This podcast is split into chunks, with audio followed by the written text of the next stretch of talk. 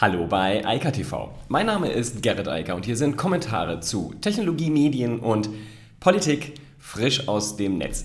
Zwei Wochen Pause, aber es geht natürlich weiter. Wöchentlich. Also, es geht heute um Medien und Nachrichten in Deutschland. Da gibt es eine spannende Studie, die überprüft hat, wie denn so insbesondere die politischen Nachrichten in Deutschland verbreitet werden, ob das qualitativ wertvoll ist oder eher nicht. Dann geht es mal wieder um Donald Trump. Lange nichts gehört und es ist äh, der dritte Anlauf von ihm, ein soziales Netzwerk zu äh, starten, denn er wird ja weiterhin von allen großen sozialen Netzwerken blockiert. Außerdem geht es um Pinterest. Die sind jetzt eines der letzten großen Netzwerke, die beschlossen haben, auch Kurzvideos anzubieten. Es ist zwangsläufig. Äh, TikTok ist übermächtig und vor allem das TikTok-Format hat sich jetzt einfach durchgesetzt. Und dann geht es noch um das Thema Metaverse. Ich glaube, wer in den letzten Tagen und Wochen nicht komplett unter dem Stein geschlafen hat, der konnte dem Thema Metavers oder Metaversum einfach nicht entkommen.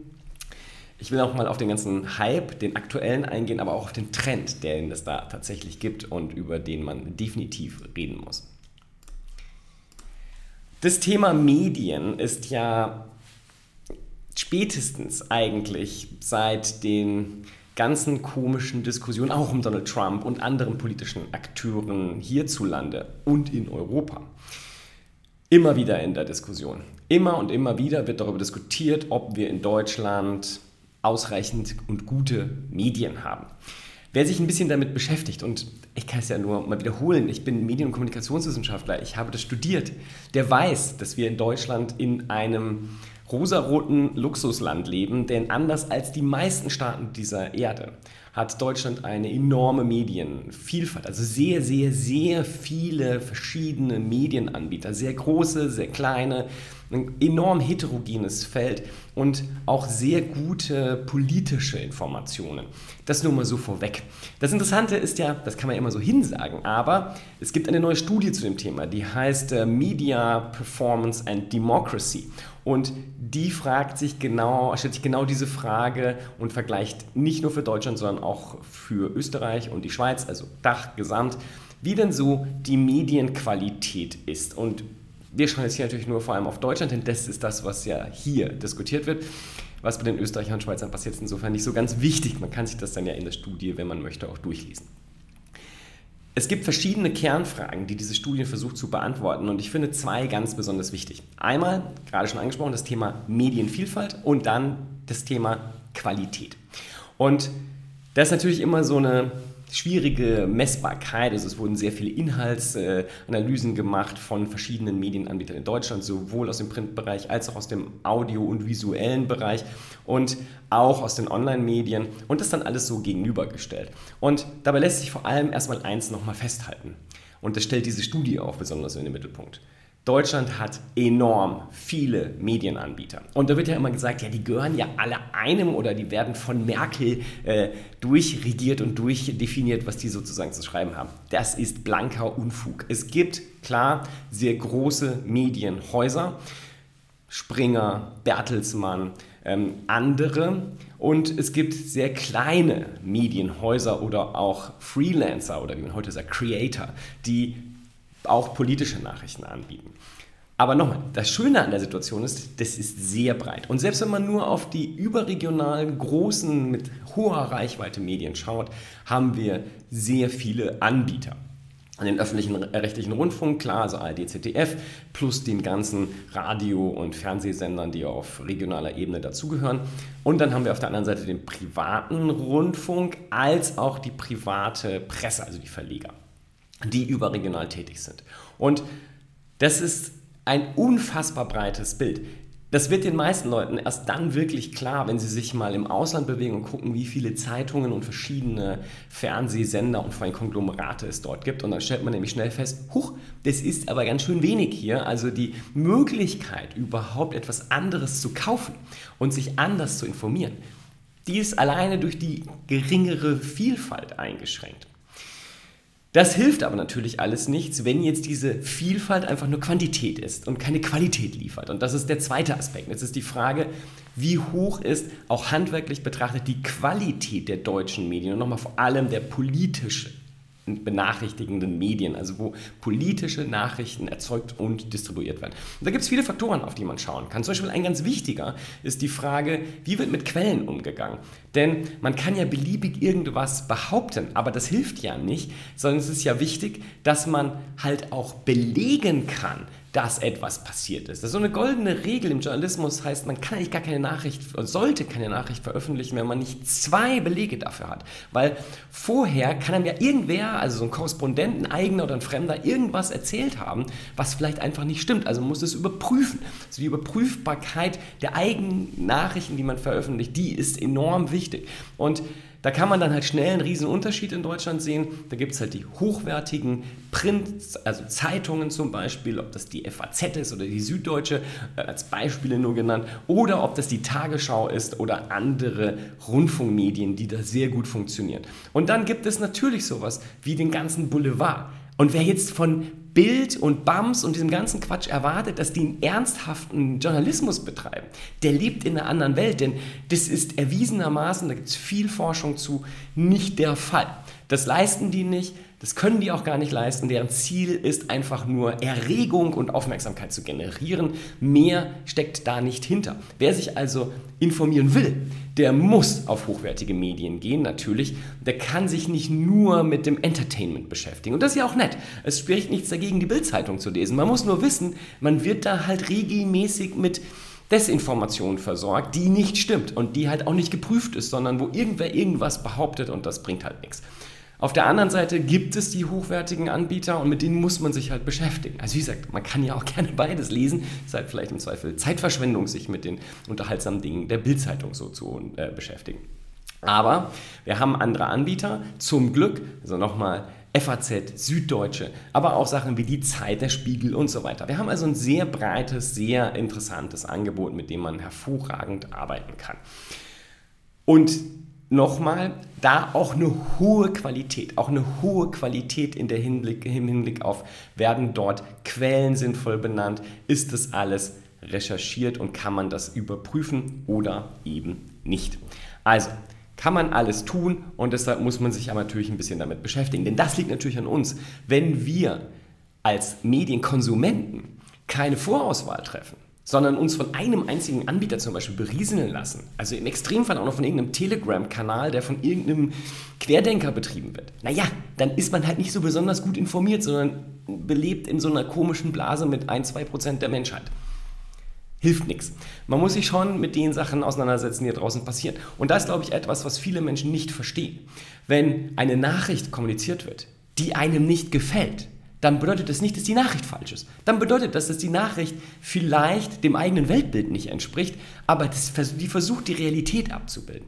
Und was die Studie hier sagt, und das ist wichtig auch äh, in dem kritischen Bereich zu sehen, auch bei den hochwertigen Medien, wo wir tatsächlich ein Problem haben, ist, das sagt zumindest die Studie, ist die extreme Fokussierung, das lag jetzt zum Beispiel auch an Corona, auf die Exekutive, auf die politische Exekutive und weniger auf die Legislative, also auf das Parlament. Das lag halt auch daran, dass Parlamentsjournalismus halt auch nicht so einfach war in den letzten zwei Jahren. Ähm, nicht das so, wie es früher war. Und ich hoffe auch, dass das in Zukunft wieder anders läuft, denn das ist natürlich kein tragfähiger Zustand und auch nicht besonders hilfreich. Und auf der anderen Seite ähm, haben wir eine sehr starke Fokussierung auf einzelne Akteure, die sehr bekannt sind. Ähm, das liegt halt auch daran, dass Menschen gerne, das ist wieder das, der Boulevard, ähm, das Boulevardeske Thema auch in anderen Sachen, gerne Talkshows gucken, anstatt einen langen Artikel zu lesen. Das ist auch anstrengend, da muss man dann sozusagen lernen, tut immer weh, viel lesen zu müssen. Also hören sich die Leute irgendwelche Politiker an, die irgendwas in irgendeiner Talkshow erzählen. Und das Problem dabei ist natürlich, A, reden die immer wieder das Gleiche. Das ist halt so ein äh, Agenda-Setting und Branding, was die halt machen müssen. Und das fokussiert natürlich sehr auf wenige Akteure, die dann da abgebildet werden und nicht die breite Masse. Die sieht man halt nicht. Wenn man die sehen will, muss man ins Parlament gucken, weil da sitzen sehr viele verschiedene Politiker, während in den Talkshows nur wenige sitzen und das natürlich keine saubere Berichterstattung im Grunde ist, denn dafür braucht man ein bisschen größeren Blick und da kann man nicht auf einzelne Akteure schauen. Das zum kritischen Teil. Aber nochmal, unter dem Strich, wir haben in Deutschland einen enorm heterogenen, großen in der Breite als auch in der Tiefe Markt. Also wir haben sehr viele Medienakteure, große wie kleine. Man kann sehr hochwertigen Journalismus dort äh, kaufen. Und wir haben auf der einzelnen Medienebene ebenfalls wieder sehr hohe, hohen, wertvollen Journalismus, der von dort entsprechend ausgebildeten und äh, gut informierten und gewissen Qualitätskriterien folgenden Journalisten betrieben wird. Also, uns geht es hier sehr gut in Deutschland. In anderen Ländern ist das nicht so und das sollte man sich auch immer vor Augen führen. Also gerade wenn wir reden ja hier auch über Demokratie. Eine Demokratie braucht meines Erachtens eine sehr breite und große Medienlandschaft und sehr viele Akteure, sehr viele Journalisten, die sehr unterschiedliche Blickwinkel einnehmen und unterschiedliche Meinungen dort auch transportieren. Das ist wichtig und das haben wir hier. Da können wir sehr glücklich drüber sein und auch stolz drauf sein, denn die meisten Länder haben das nicht. Auch die demokratischen Länder hier in Europa zum Beispiel nicht. Das ist nicht normal. Das, was wir hier haben, ist einfach der Situation geschuldet, dass der Medienmarkt sehr relativ groß ist zumindest, für 80 Millionen Menschen immerhin gemacht wird Anders als in anderen Ländern, wo es halt einfach kleinere Bevölkerungen hier in Europa gibt. Und dazu kommt, dass wir auch eine gewisse Tradition dort haben, die zum Glück sehr hoch gehalten wird und dass wir obendrein noch einen öffentlich-rechtlichen Rundfunk haben, ähm, was in, zwar in den meisten europäischen Ländern der Fall ist, aber nicht so ausgeprägt wie hier und in Großbritannien. Also da haben wir halt mit ARD, ZDF oder der BBC halt sehr starke Anbieter, die sehr viel politisch berichten. Ja, von deutschen Medien zu Donald Trump auch ein guter Sprung, aber der möchte gerne sein eigenes Medium haben. Der hat ja folgendes Problem. Er war ja ein großer Fan von Twitter und einigen anderen sozialen Kanälen, YouTube etc. Und als er zum Sturm auf das Kapitol aufrief, da wurde er überall gesperrt. Ähm, Gewaltaufrufe steht in allen AGB von allen sozialen Netzwerken. Rassismus steht in allen AGB von allen sozialen Netzwerken, führt immer dazu, dass man gesperrt wird. Und das sogar, wenn man der Präsident der Vereinigten Staaten ist. Das muss man auch von der Perspektive mal diesen Netzwerken zugute halten, die vielleicht ein bisschen spät, aber immerhin gesagt haben, hier sind jetzt so viele rote Linien überschritten worden und Grenzen überschritten worden, da ist jetzt Schluss. Das Problem, Donald Trump findet seitdem nur noch in den klassischen Medien statt, zum Beispiel bei ABC News und natürlich bei vielen anderen äh, US-amerikanischen Medienanbietern, denn ganz ehrlich, in Europa interessiert sich niemand mehr für Trump. So, ähm, aber er möchte jetzt das nächste soziale Netzwerk äh, starten. Ich habe hier darüber berichtet, es gab ja schon zwei Ansätze. Einmal hat er so einen WordPress-Blog gestartet. Ähm, das hat ihm dann offensichtlich nicht so viel Spaß gemacht, weil die Interaktion halt nicht so stark lief, wie er das sich erhofft hatte, vermute ich zumindest mal. Und dann war da Getter. Und Getter ähm, das hat er zumindest supportet und das ist ja dann irgendwann von den Taliban übernommen worden und von anderen Leuten. Denn das Problem von sozialen Netzwerken ist halt die Content Moderation. Und wenn man sagt, es gibt keine Content Moderation, jeder darf schreiben, was er will, da kann man sich genau also eigentlich kann man gar nicht so dumm sein, aber wenn man ein bisschen drüber nachdenkt, dann weiß man, wer diese Netzwerke dann einsetzt. Natürlich Terroristen, natürlich kriminelle Menschen, natürlich alle die Leute, die auf allen anderen Netzwerken keine Präsenz haben und dort natürlich nicht stattfinden. Das ist ähm, so logisch, dass es weh tut, dass Donald Trump und seine Konsorten davon ausgegangen sind, dass ihnen dieses Leid nicht ähm, zustoßen wird. Jetzt kommt ein neues, ein neuer Ansatz, der heißt Truth Social. Und da wollen sie alles nochmal anders und neu machen. Und was ganz interessant ist, darauf weist die Washington Post hin. Da wollen sie Content Moderation haben. Und sie, so, sie sagen, Section 230 ist super, weil wir werden hier Leute sperren, die nicht unserer Meinung sind. Krass, oder? Also, der Donald, der eigentlich gerne wieder auf Twitter mitmischen möchte, aber dort nicht akzeptiert hat, dass es Regeln gibt, die die Netzwerke durchsetzen äh, konnten, der möchte jetzt in seinem eigenen Netzwerk aber andere Leute rauswerfen, die nicht seiner Meinung sind. Also diese total libertäre Meinungsfreiheit, die findet er jetzt doch irgendwie nicht so doll. Das äh, gefällt ihm nicht und er möchte doch ein bisschen Moderation haben. Ja. Ähm, es ist halt Donald Trump. Also man kann da einfach auch nicht viel erwarten. Und das Gruselige an der Sache ist, er tut hier so, als würde er etwas Neues schaffen, hat eine Mediencompany, die er hatte, in einem Spec mit einer anderen Mediencompany, die schon an der Nasdaq gelistet war, gemerged. Die ist auch schon an der Börse um, ich glaube, über 300 Prozent explodiert, weil diese Nachricht halt Leute der Illusion hingibt, dass Donald Trump ähm, ökonomisch scheinbar irgendwas drauf hat. Aber da stellte sich dann auch gleich gestern noch fest, das Ding ist nur ein Mastodon-Fork. Also, was ist ein Fork? Mastodon ist Open Source, jeder darf Mastodon benutzen. Ich komme gleich auch dazu, ich benutze ja seit zwei Wochen auch Mastodon. Es ist, äh, ich kann nichts dafür, ich wusste das nicht. Ähm, aber Mastodon hat halt gewisse Voraussetzungen. Zum Beispiel, äh, dass man dort keinen Rassismus verbreiten darf und ähnliche Sachen. Und dann darf man das trotzdem kostenfrei benutzen. Aber wenn man nicht will, dass die anderen wissen, was passiert, dann macht man einen Fork. Und dann kann man sozusagen überall so tun, als hätte man das selbst gemacht, hat zwar die gleiche Codebasis. Also man hat eigentlich eine Kopie von der Open Source Software, die man eigentlich frei benutzen könnte. Aber wenn man nicht mehr darauf hinweist, dass man sie benutzt, dann ist das nicht legal und auch nicht korrekt. Und genau das tut Trump hier wohl. Ähm, meine These ist ja weiterhin, der Typ ist wahrscheinlich nicht mehr so richtig liquide. Also nach dem gescheiterten Wahlkampf geht es ihm vermutlich nicht so doll. Und ich glaube auch gehört, sein Flugzeug fliegt nicht mehr und ähnliches. Also das, das Geld strömt da nicht mehr richtig und deshalb ist er vielleicht auch ähm, hoffnungsvoll, dass dieser quasi Börsengang ihm da jetzt hilft und äh, wird wahrscheinlich auch einige Leute finden, die das immer noch doll finden, was er macht und das dann unterstützen. Anyway, das Ding ist kein eigenes Netzwerk, was er jetzt hat entwickeln lassen, sondern das ist eine blanke Kopie, auch bei der ganzen Firma, die er da hat, also Trump Media was man so liest, es gibt kein Businessmodell, sie wollen irgendwie Netflix-Wettbewerb machen. Und die Idee ist, die groß, also Big Tech einzudämmen. Ja, er mag ja die großen Tech-Anbieter überhaupt nicht, also insbesondere so äh, Facebook und äh, Amazon. Und da, da steht er ja überall auf Kriegsfuß und versucht es irgendwie in den Griff zu bekommen. Übrigens, wer sich hier wundert, dass da so ein weißer Fleck ist, das ist einfach die Sonne. Hier ist auf einmal viel zu hell geworden, das hatte ich nicht vorher gesehen. Anyway, also der nächste Versuch. Und meine These ist, das wird nicht gut ausgehen. Ähm, einfach auch nur zum Hintergrund nochmal. Ist jetzt echt ärgerlich, aber egal. Mastodon hatte ja schon mal ein Problem mit Gap. Gap war dieses rechtsextreme Netzwerk, was sich auch so gegründet hat, als das alles schwieriger wurde für Donald Trump und andere seiner Freunde auf Twitter und Co. und die dort überall verbannt wurden. Und dann hatte man ein sehr rechtes, rechtsextremes Netz gegründet und das auf Mastodon-Basis und gedacht, okay, dann nutzen wir das halt und schauen einfach mal, dass wir dieses Netzwerk okkupieren.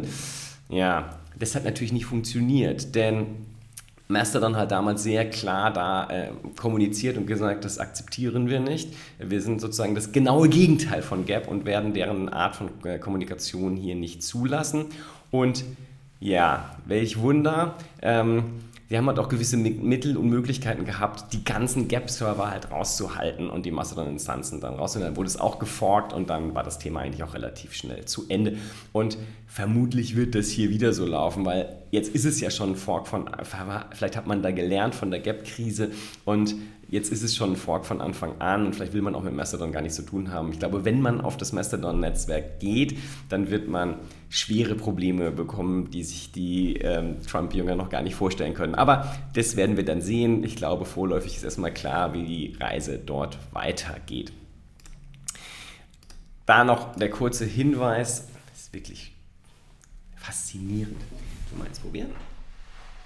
Ah kann gegen die Sonne nichts tun. Ich habe ein, es sieht aus, als wäre ein, ein Brand in meinem in meinem Screen. Anyway, also, Alka.news habe ich vor zwei Wochen vorgestellt, ähm, angefangen das äh, zu bespielen. Das ist meine Mastodon-Instanz und wie man sehen kann, steht auch oben drüber und unten drunter und überall steht, dass es vom Mastodon ist. Ich werde es auch nicht ändern. Äh, vielleicht oben das Logo, aber unten ganz sicher nicht. Ich will ja auch, dass das klar ist, woher das kommt. Ich habe gar kein Interesse daran, das zu verschleiern.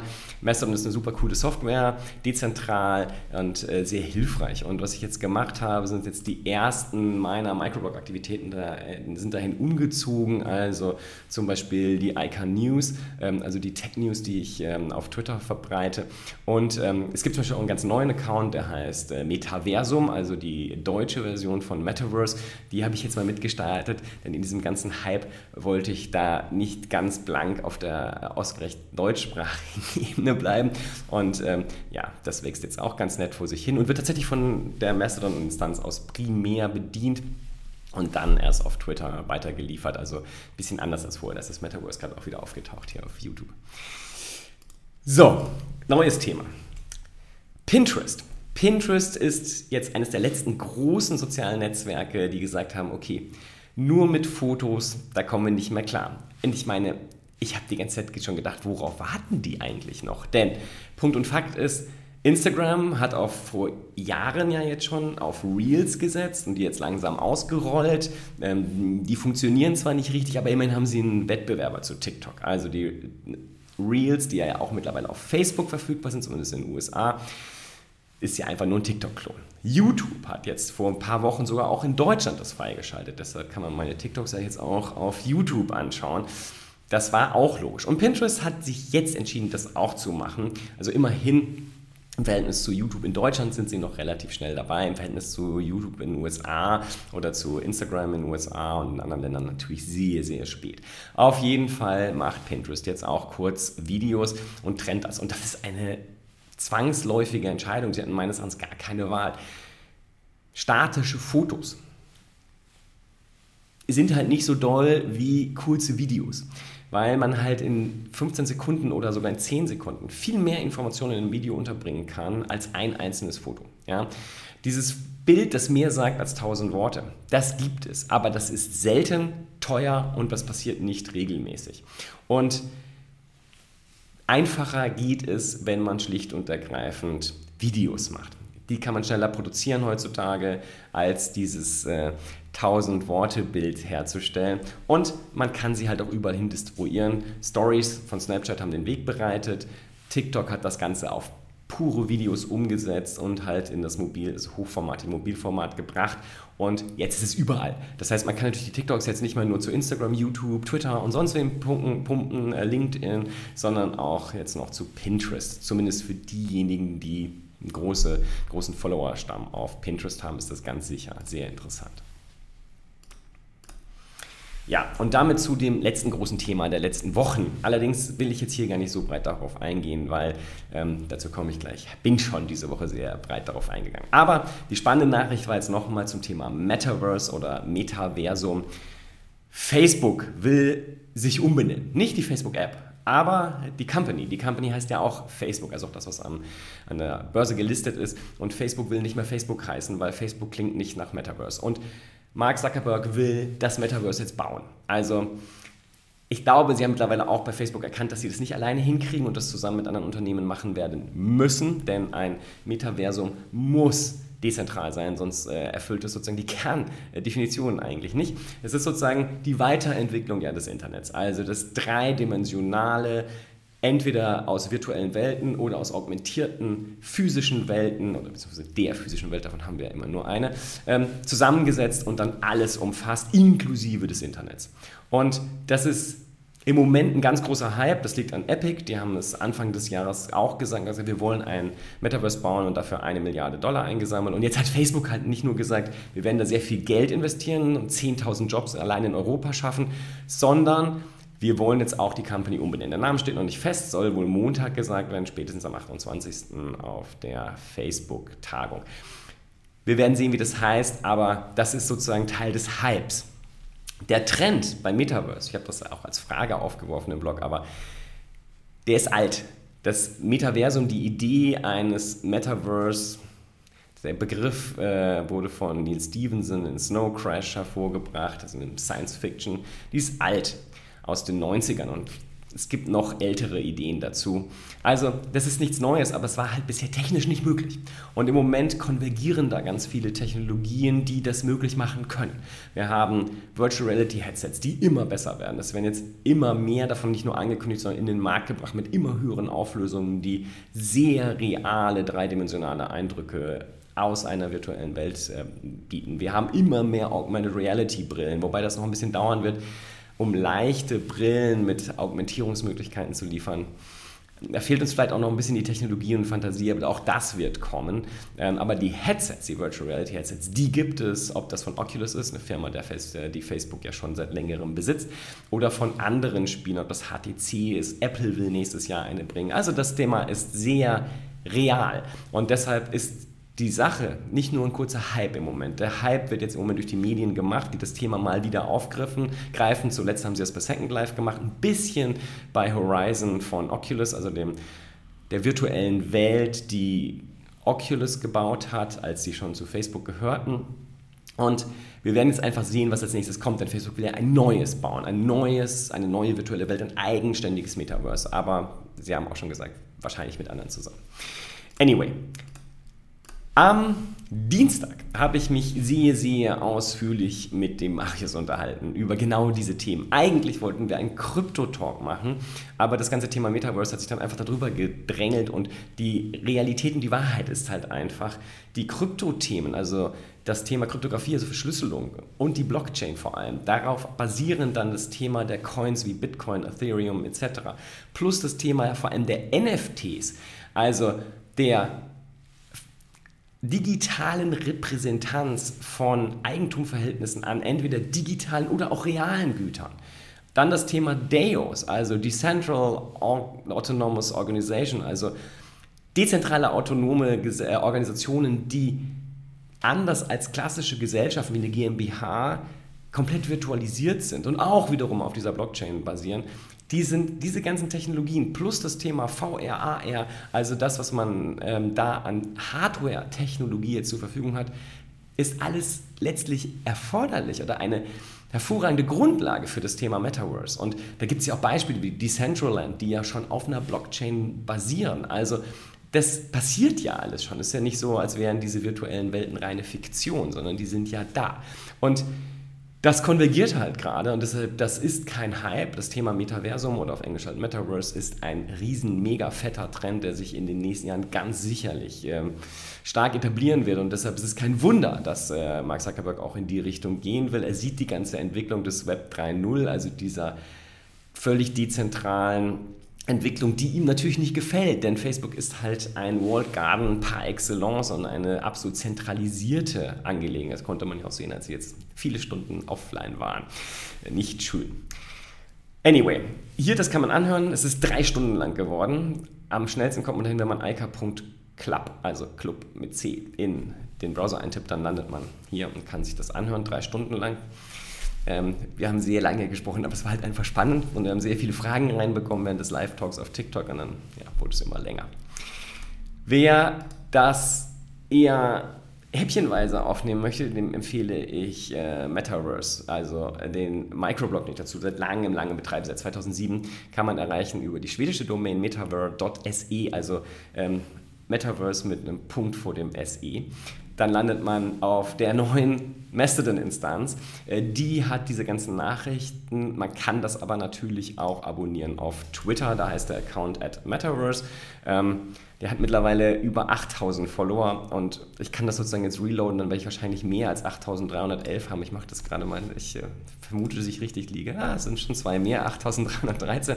Der wächst im Moment sehr exponentiell, vorsichtig ausgedrückt, explodiert gerade. Ähm, der wuchs vorher immer so, also seit 2007 so relativ statisch, äh, langsam nach vorne und hat jetzt so einen schönen Hockeystick hingelegt, weil das Thema halt gerade explodiert. Wenn man mal Metaverse sucht, dann findet man ja sogar mittlerweile oder aktuelle, frische äh, Nachrichten von der Tagesschau und von allen deutschen Medien mit dem englischen Begriff. Ähm, unter Metaversum findet man noch viel mehr deutsche Nachrichten. Also alles jetzt verfügbar und wer jetzt den Hype mitverfolgen will, das geht am besten hier. Da kann man aber auch schön nachvollziehen, was da im Hardware-Bereich gerade passiert und wie schnell die Entwicklung ist und was da, welche, wie viele Firmen da gerade involviert sind und entsprechende Hardware, Software und vielerlei andere Dienstleistungen anbieten.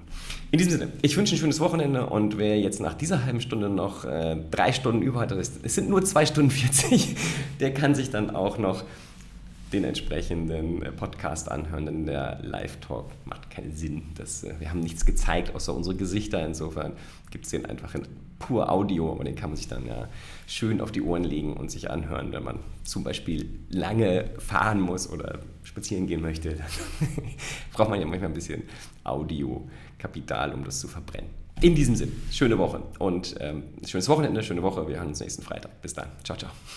Das war Eika TV frisch aus dem Netz. Unter eika.tv findet sich der Livestream auf YouTube.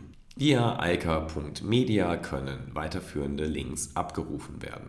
Und auf eika.digital gibt es eine Vielzahl von Kontaktmöglichkeiten.